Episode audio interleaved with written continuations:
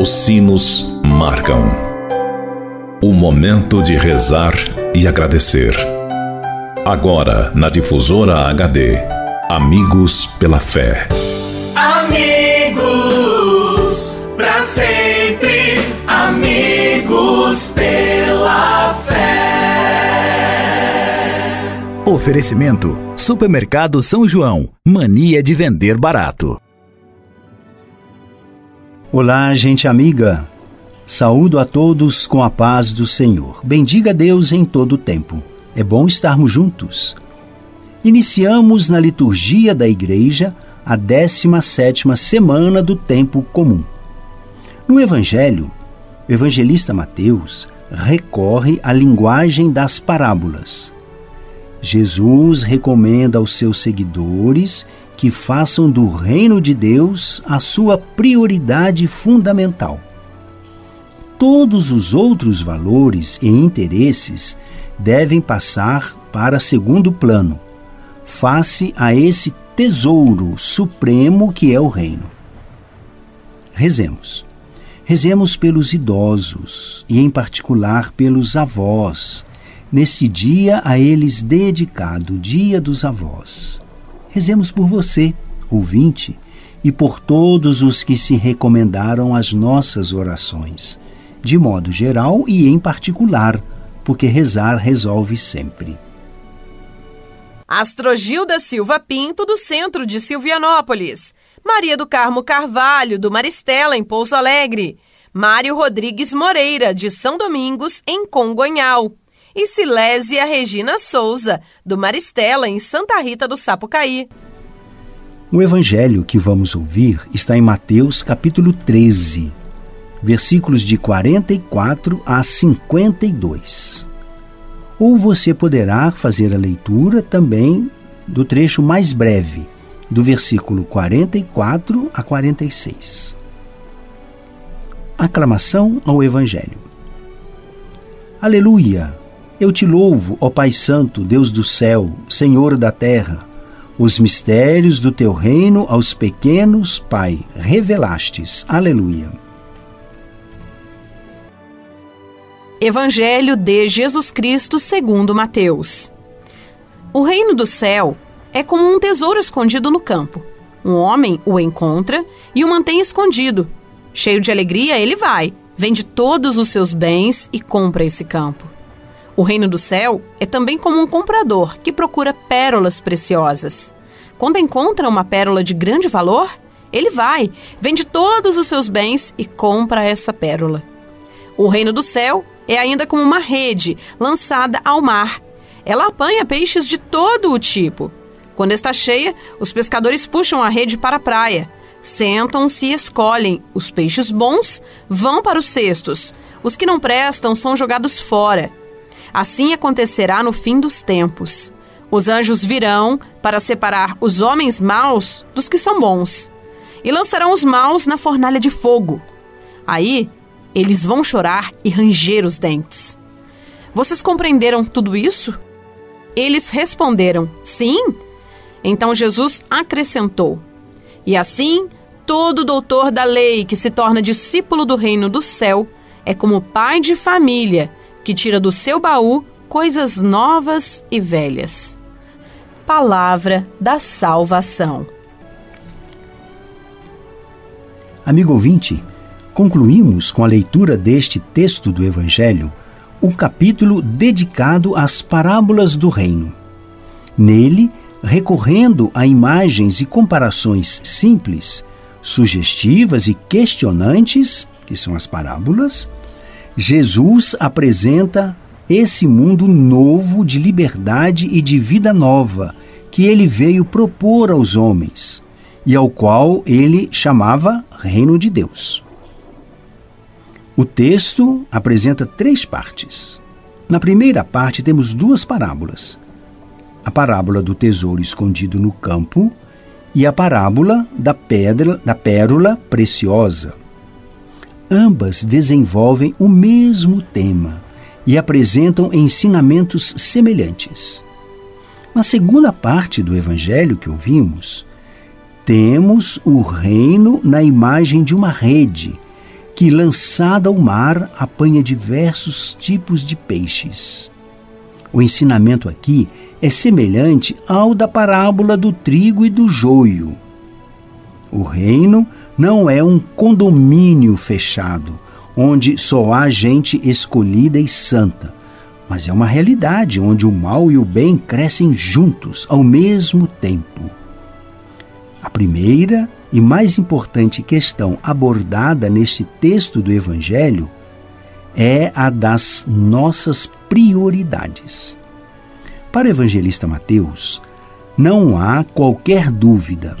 Ser cristão é ter como prioridade, como objetivo mais importante, como valor fundamental, o reino de Deus.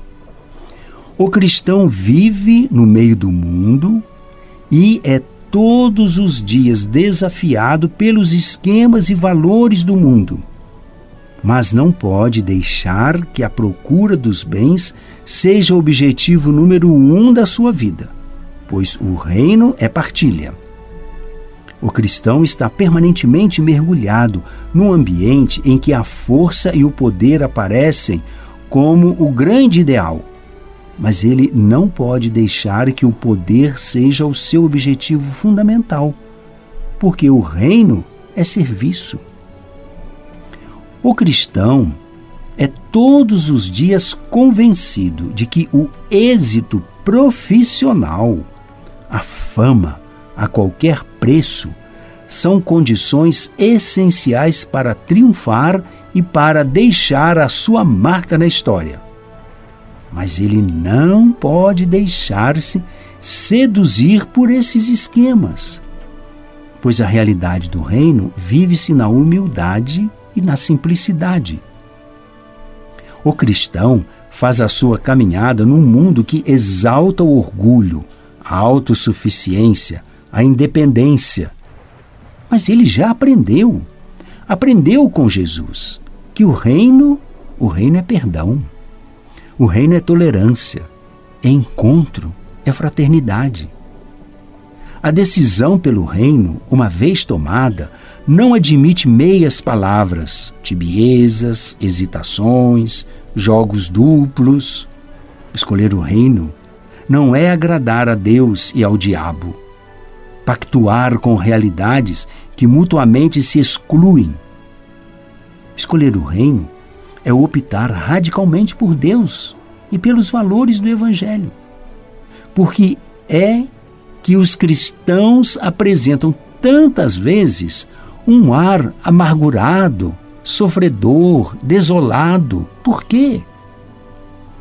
Quando a tibieza nos encobre a vista e nos impede de sorrir, quando apresentamos semblantes carrancudos e preocupados, quando deixamos transparecer em gestos e em palavras a agitação e o desassossego, quando olhamos para o mundo com os óculos do pessimismo e do desprezo, quando só nos deixamos impressionar pelo mal que acontece à nossa volta, já teremos descoberto esse valor fundamental, o reino que é paz, esperança, serenidade, alegria, harmonia.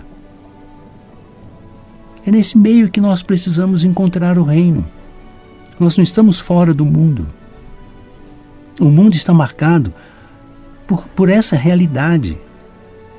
Então nós não devemos deixar ser envolvido pelo desânimo, pelo fracasso, pela corrupção que existe no mundo pela mentira. Não. Nós temos que descobrir e vivenciar o reino, que é paz, que é esperança. Meu querido ouvinte, mais uma vez o Evangelho convida-nos a admirar e a absorver os métodos de Deus, que não tem pressa nenhuma em condenar e destruir, mas dá tempo a você, dá tempo a mim, dá tempo à humanidade todo o tempo do mundo para amadurecer as suas opções e fazer as suas opções. Jesus recorda aos seus ouvintes o quão urgente é decidir-se e acolher o reino. Hoje Jesus vem recordar isso a nós. É necessário aproveitar as ocasiões que Deus nos oferece e convertermos-nos para não nos encontrarmos no fim entre os maus. É necessário aproveitar as ocasiões. Não somos excluídos como cristãos, não somos. Estamos no mundo, convivendo entre gente de bem e gente que não é de bem. Mas não podemos nos deixar ser influenciado e tocado pelo mal. No fim da nossa vida, nós não podemos ser contados entre os maus. Aliás, você já deve ter percebido que é muito natural entre nós, a gente só passa a ser bom depois que morre, né? Quando a pessoa morre, todo mundo fala, nossa, era tão bom. Mas só depois que morre. Quando é vivo, ninguém fala, não é mesmo? Então não vamos esperar isso não. Né? Vamos ser bons enquanto vivemos. Rezemos. Ó Deus, sois o amparo dos que em vós esperam, e sem vosso auxílio ninguém é forte, ninguém é santo. Redobrai de amor para conosco, para que, conduzidos por vós, usemos de tal modo os bens que passam, que possamos abraçar os que não passam. Por Cristo nosso Senhor. Amém. Encerremos com a nossa bênção final. Deus habita a nossa cidade. Que a paz esteja em nossos corações e atividades. Abençoe-vos, Deus Todo-Poderoso, Pai, Filho e Espírito Santo. Hoje quero deixar um abraço muito especial para você, vovó, para você, vovô. Né? Celebramos e comemoramos o Dia dos Avós, porque estamos celebrando o Dia de Santana. Ao Senhor pedimos que envie operários para a messe, que a Virgem Maria nos acompanhe e interceda por nós. Fiquem na paz de Deus, um meu abraço. Você ouviu na difusora HD Amigos pela Fé. De volta logo mais, às seis da tarde. Amigos, para sempre, amigos pela fé. Oferecimento: Supermercado São João. Mania de vender barato.